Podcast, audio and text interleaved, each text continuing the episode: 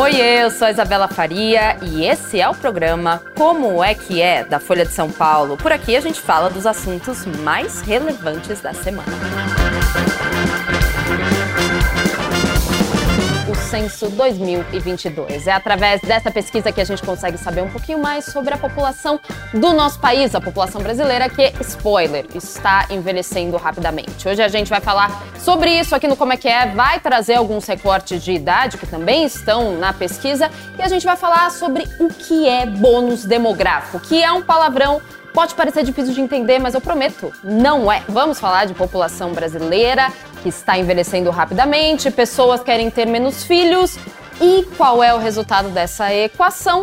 Nós vamos falar hoje no Como é que é. Eu digo vamos porque não estou sozinha, é claro que não. Estou com Leonardo Vieselli, repórter da agência Folha no Rio de Janeiro, que topou conversar com a gente hoje sobre essa pesquisa tão importante, que faz justamente como eu disse, a gente saber um pouquinho mais sobre a população brasileira. Léo, muito obrigada por topar falar com a gente hoje. Obrigado pelo convite, Isa. Maravilha. Léo, vamos começar falando um pouquinho então da pesquisa no geral, assim, a gente pode começar falando da pirâmide etária. Como eu falei, ela está mudando rapidamente a pirâmide etária do nosso país. Hoje, apesar da gente falar do envelhecimento que a gente vai falar daqui a pouquinho, mas hoje a gente tem mais gente na casa dos 35 aos 44 anos de idade no Brasil. O que explica essa mudança de pirâmide etária e a velocidade dela? Porque também é muito curioso. A gente tem aqui número de pessoas na faixa de 65 anos ou mais. Isso em milhões, e a gente fez uma comparação: 9,9 milhões de pessoas em 2000 tinham 65 anos ou mais, logo depois 14,1 1 milhão de pessoas em 2010 e 22,2 milhões de pessoas com 65 anos ou mais agora na população brasileira no ano de 2022. O que explica esse envelhecimento tão rápido, Léo? É preciso destacar que as pessoas, não só aqui no Brasil, estão vivendo mais. Se a gente for fazer uma comparação com gerações anteriores, em outras épocas a gente via que as pessoas tinham uma idade média, digamos assim, menor do que atualmente. É, o fato de as pessoas estarem vivendo mais hoje indica que a gente conseguiu avançar em tratamentos de saúde, em prevenção de doenças, e isso é algo positivo, lógico, e de certa forma contribui para que o, a idade média do brasileiro, digamos assim, esteja é, aumentando. Além dessa questão, tem outro, outro componente importante que é o fato de é, as pessoas terem menos filhos hoje, uh, as famílias terem menos filhos atualmente. Isso, segundo especialistas, segundo demógrafos, está relacionado, é, em parte, a uma questão comportamental. É, as, as pessoas podem estar privilegiando hoje é, uh, focar, digamos assim, na carreira, uh, no mercado de trabalho e tendo menos filhos. E essa combinação de fatores ela acaba é, fazendo com que a população cresça menos e envelheça em um ritmo mais acelerado nos últimos anos. Tem também uma questão uh, mais uh, de curto prazo que o próprio IBGE destacou, que é o fato de a gente estar vivendo pós-pandemia. E durante a pandemia, dada a crise que o Brasil passou, tanto em termos sanitários quanto em termos econômicos, parte das famílias pode ter optado por não ter filhos ou por uh, ter um número reduzido de filhos. E isso, segundo o próprio IBGE, também pode ajudar a explicar o fato de a gente ter uma população crescendo menos uh, nos últimos anos e envelhecendo em um ritmo mais acelerado. Perfeito, mas isso não vale para todo o país. Quer dizer, claro, a gente está falando de uma pesquisa nacional, obviamente, mas esse ritmo é o mesmo no país inteiro, em todos os municípios que a gente tem no Brasil? Existem cidades mais jovens, mais velhas, digamos assim? A pesquisa faz esse recorte também, né? Faz sim, e o ritmo não é o mesmo é, em todo o Brasil. Os dados do IBGE, eles mostram que é, as regiões sudeste, sul, sobretudo, são mais envelhecidas do que o norte do país, por exemplo. E isso está relacionado a uma combinação de possíveis fatores. Segundo o IBGE, a taxa de fecundidade ela começou a cair antes nas regiões sul e sudeste, enquanto uh, no norte uh, a velocidade tem sido não tem sido a mesma, não tem sido tão intensa. E se a gente for olhar por estados, é, o curioso é que o Rio Grande do Sul é o estado mais envelhecido do Brasil. Segundo o IBGE, além de ter essa questão da fecundidade menor, é, também pode ter o efeito da migração de pessoas que deixam o Rio Grande do Sul e outros estados da região sul em idade de trabalhar e que vão para outros locais. Isso contribui também para um envelhecimento maior nessa, nessa região do país.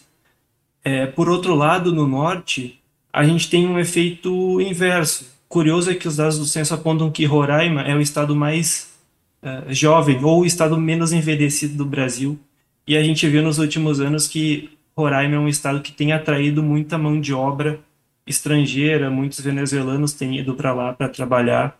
Isso, de, de alguma forma, também pode contribuir para a população ser menos envelhecida. E, além disso, é, a região norte ela tem uma, uma proporção de indígenas maior do que em outros locais do país. E, segundo o IBGE, isso também é, pode explicar o fato de a população ser menos envelhecida no norte, é, já que indígenas eles têm uma, uma taxa de natalidade maior é, do que outros, outros grupos da nossa população. Então, é, sim, o Brasil está envelhecendo, sim, está envelhecendo em um ritmo mais acelerado, mas há diferenças regionais que são importantes é, para uh, ah, serem avaliadas também em termos de políticas públicas que precisam ser feitas nesse, nesses locais. Né? Perfeito. Você citou os venezuelanos que estão vindo, obviamente, do seu país de origem para Roraima, e isso que traz também um dos fatores, traz esse rejuvenescimento né, do Estado. Mas a gente vai falar sobre pirâmides etárias de outros países mais para frente, mas o Diego Henriques então já fez um paralelo aqui, eu estou pegando esse gancho. O Brasil está preparado para se transformar em uma Venezuela no sentido de pirâmide etária ou a pirâmide etária brasileira ela já está começando a se assemelhar a países desenvolvidos, por exemplo? Olha, o que a gente pode dizer a partir dos dados do, do IBGE que, que foram divulgados é, há cerca de duas semanas, é que o Brasil está envelhecendo, é, está envelhecendo em um ritmo similar ao de nações asiáticas, por exemplo, embora o país não seja tão envelhecido já como uh, uma nação uh, como o Japão, por exemplo, que é um país que tem um percentual maior de idosos. É, os dados mostram isso. O IBGE é, até fez essa comparação Brasil e Japão quando apresentou os dados mas é, é, é, preciso avaliar que há diferenças do Brasil e em relação a outros países. Perfeito. Você falou no comecinho da nossa conversa que o fato da população brasileira não estar querendo ter filhos também contribui para o seu envelhecimento. A gente pode falar um pouquinho sobre isso e também fazer um paralelo que a gente estava conversando antes do programa começar, né? Resgatar uma pesquisa que essa não foi feita junto com o Censo 2022, foi lançada em agosto também pelo IBGE, mas é uma pesquisa sobre horas dedicadas a fazeres domésticos ou atividades de cuidado. Essa é uma pesquisa que foi feita aí com homens e com mulheres em horas semanais.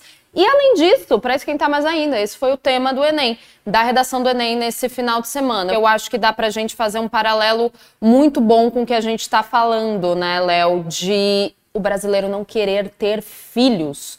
O que isso significa? Como isso pode, como a gente pode relacionar tudo isso? Porque a gente tem aqui horas dedicadas a fazeres domésticos ou atividades de cuidado. A primeira coluna que a gente vê aqui é de 2019 e a segunda é 2022.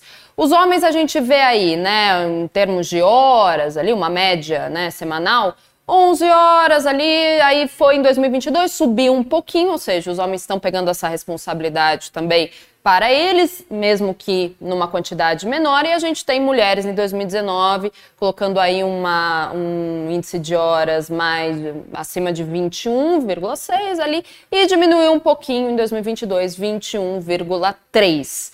A gente vê uma diferença muito, muito grande entre homens e mulheres na questão dos afazeres domésticos e de cuidado.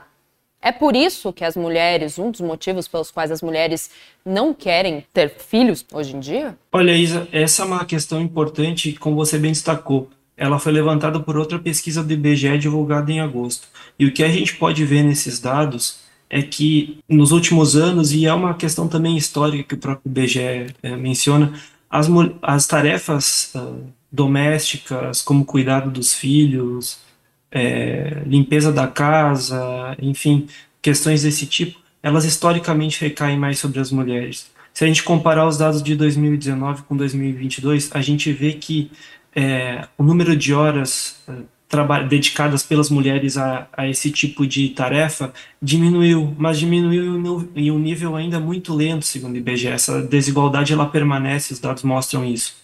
E segundo o, segundo alguns especialistas, alguns demógrafos, é, o fato de ter filhos, é, é, ele exige uma atenção, né, uma boa parte do, do, do dia da, do pai ou da mãe, e isso pode, nesse momento, é, estar ficando em um segundo plano, já que as pessoas podem estar optando por priorizar nesse momento o avanço na sua carreira, na sua, na sua atividade profissional. Isso teria contribuído também para que o número de filhos por é, família, por, por casal, esteja diminuindo ao longo do tempo. Então, é, segundo demógrafos, mesmo que a, a gente vê esse, esse, a gente vê essa população envelhecendo e tem todo esse debate de como inserir as pessoas no mercado de trabalho, mas uh, o fato de o número de filhos estar diminuindo, segundo uma parte dos especialistas, pode contribuir para que é, haja uma maior inserção das mulheres, de, das mulheres no mercado de trabalho. É, isso pode ser um fator, um, digamos assim, um reflexo positivo dessa redução do número de filhos. Se vai ocorrer ou não, a gente vai ter que ver daqui para frente como vai ser. Mas é, é histórico que no Brasil as tarefas domésticas elas recaem mais sobre as mulheres e aqui a gente está falando de tarefas domésticas que não são remuneradas. Essa pesquisa do IBGE olha somente para tarefas não remuneradas. Então, é, por mais que o envelhecimento da população ele, e a redução do, do número de filhos tragam uma série de desafios, também podem contribuir, segundo especialistas, para que haja uma maior inserção da mulher no mercado de trabalho, que pode ser algo positivo, né, diante de tantas desigualdades que a gente uh, vê nesses números. Exatamente. Você falou em desigualdades, eu já vou te perguntar sobre bônus demográfico, que tem a ver com essa questão, mas tem muita, muita gente comentando aqui justamente sobre a preparação para o envelhecimento da população brasileira. A gente tem o Dante Cristino aqui. O Brasil não está preparado para o envelhecimento da população. A gente tem o Wellington Senna no Instagram. Primeiro, que tem que mudar a percepção que o brasileiro tem do que é envelhecer. Enquanto acharem que os idosos e idosas não podem mais usufruir das mesmas coisas que os mais jovens, nada vai mudar. E aí a gente tem um complemento do Carlos Alexandre para esse comentário do Wellington, dizendo: Ótimo debate a respeito do etarismo também, que é justamente o que o Wellington é, frisou aqui. Enquanto acharem que idosos e idosas não podem mais usufruir das mesmas coisas que os jovens, nada vai mudar. Etarismo é o preconceito com pessoas mais velhas, de achar justamente que essas pessoas não têm o direito de terem as mesmas coisas, de se portar de uma determinada maneira, de até de se vestir de uma determinada maneira que se assemelhe aos mais jovens. Elas são vistas com um certo preconceito preconceito, que é o etarismo, uma certa vergonha alheia, coisas assim que contribuem para esse tipo de pré-julgamento que temos, o etarismo, que é, algo, que é um termo né, relativamente novo até. Aí, Léo, eu te pergunto, é, quais as políticas públicas, então, até tentando responder a grande pergunta da nossa tarja, o Brasil está preparado para ter uma população mais envelhecida como a gente está vendo? E se não, O que fazer? É uma pergunta difícil de responder. É, até entre os especialistas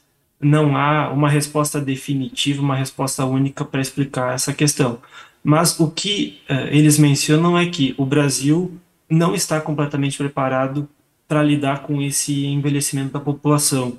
É, a avaliação que se tem é de que o Brasil perdeu muito tempo e já, de, já deveria estar mais avançado é, e na discussão e também medidas práticas para fazer com que o pessoal mais velho possa ser incorporado em áreas como mercado de trabalho, é, enfim, educação, de uma maneira mais uh, interessante. Como você mesmo mencionou, a gente tem ainda no país essa ideia de etarismo, né?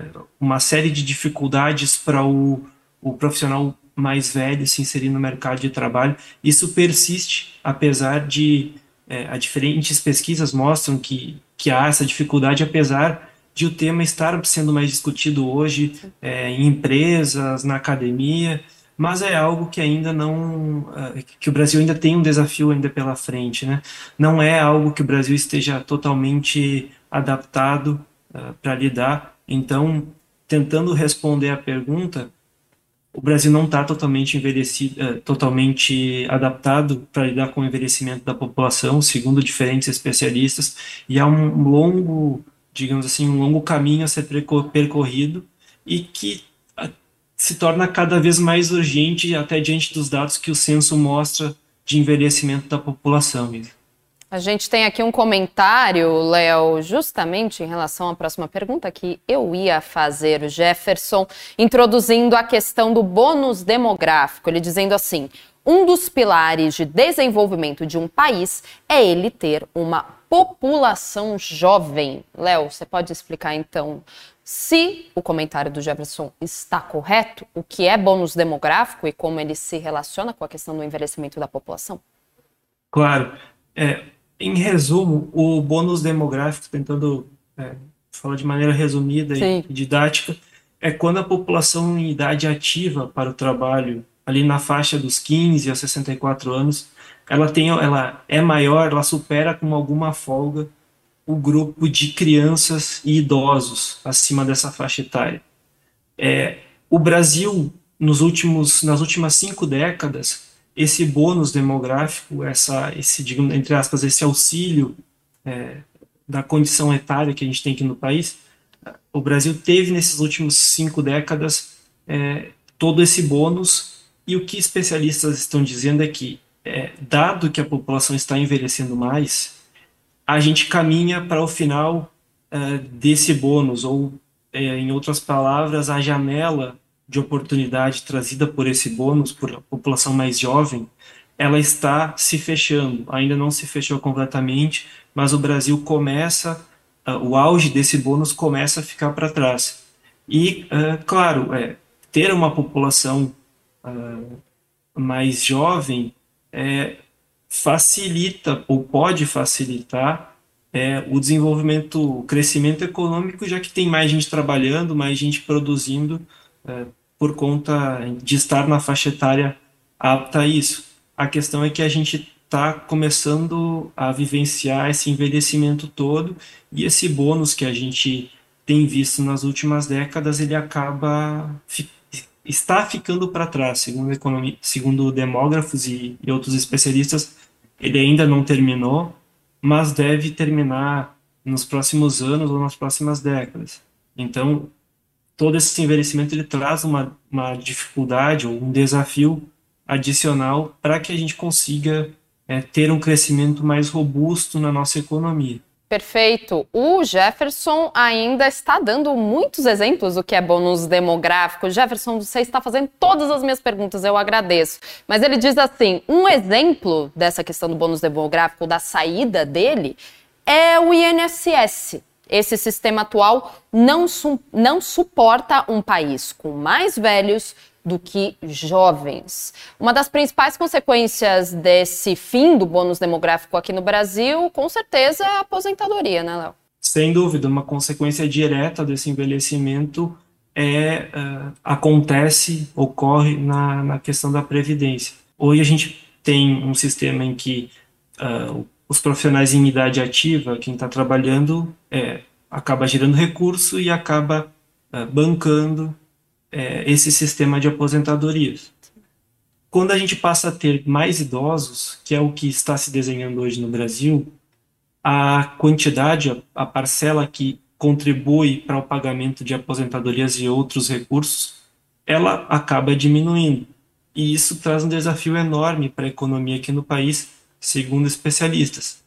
É, a melhoria desse quadro passaria, segundo economistas também, passaria por é, melhorar a produtividade. É, elevar a produtividade, em linhas gerais, seria conseguir produzir, gerar mais riqueza com menos é, com menos mão de obra. A questão é que isso não é uma tarefa simples. O Brasil patina há décadas na questão da produtividade. A produtividade é considerada um gargalo aqui no país. Então, respondo, voltando ao início da pergunta, é, da resposta, perdão, sim, essa questão da previdência é um dos grandes desafios e uma das grandes consequências trazidas pelo envelhecimento da população aqui no país. Envelhecer também pode ser desigual no nosso país, Léo. É, a gente tem uma pergunta do G.O.C. Oliveira, 1917. Pergunta, na verdade, não, um comentário. O Brasil não está preparado para uma sociedade envelhecida e não há perspectiva de estar, pois o que existe é uma dualidade etária. Assim sendo, a velhice de pobres e ricos é muito desigual. Existem diversos especialistas que falam que envelhecer é um privilégio no país, né? Como assim? Bem lembrado, é mais uma das tantas desigualdades que a gente vê aqui no país. É, segundo especialistas, envelhecer bem ainda é um privilégio porque a gente vê é, no país um grande, uma grande quantidade de pessoas uh, mais velhas ou que estão indo para essa fase uh, que passaram uh, por etapas anteriores da sua vida sem conseguir grandes oportunidades de acesso à educação, acesso a bons empregos, e isso acaba gerando consequências para o restante da vida dessas pessoas. É, então, embora a gente é, veja uma série de debates sobre como é necessário, uh, como é importante, o que o Brasil precisa fazer para criar condições para essas pessoas, é uma desigualdade que permanece ainda. E que o fato de essas pessoas uh, envelhecerem hoje não quer dizer que elas estejam em uma, uma condição é, uh, adequada ou não, não quer dizer que seja o que elas gostariam de ter quando chegassem à, à, à idade mais avançada. A gente vê uma série de desigualdades que são acumuladas ao longo da vida dessas pessoas e acabam se refletindo na, na, na fase mais uh, idosa dessas pessoas. Então vem daí a ideia de que envelhecer bem ainda é um privilégio aqui no Brasil. E políticas públicas não conseguiriam mudar um pouco essa realidade, Léo? A gente tem alguns projetos na Câmara que foquem mais na população idosa? Exato. É, a, a, discussão toda ela acaba girando muito em torno de políticas públicas. É. É, é, é consenso de que elas são necessárias, que, que a melhora nesse quadro passa por políticas públicas. A questão é que, como a gente falou antes, o Brasil ele, pati, ele patinou, ele demorou segundo especialistas, a, a discutir o assunto, se perdeu muito tempo é, em relação a isso, e é preciso que essas medidas ganhem corpo, saiam do papel, para que a gente consiga transformar, criar condições para que essas pessoas mais velhas uh, consigam nos próximos anos ter, enfim, bem-estar e, e, consigam ter oportunidade de, de, enfim, em diferentes áreas. E uh, até para um exemplo, a gente teve aqui no Brasil a aprovação da reforma da Previdência, que muitos economistas consideram que foi uma medida importante, mas, ao mesmo tempo, a gente ainda uh, não sabe muito bem o que fazer para que para garantir que essas pessoas consigam trabalhar por mais tempo, consigam boas oportunidades de trabalho por mais tempo, já que elas vão precisar trabalhar mais. Então, tem toda essa discussão e, ao mesmo tempo, segundo economistas, a gente tem o desafio de olhar para os jovens. Por mais que o país esteja ficando mais envelhecido, os jovens vão, vão continuar sendo. É, vão precisar de boas políticas, então o Brasil tem esse duplo desafio, né? Lidar com esse envelhecimento, ao mesmo tempo sem descuidar dos mais jovens que vão ser o futuro do país.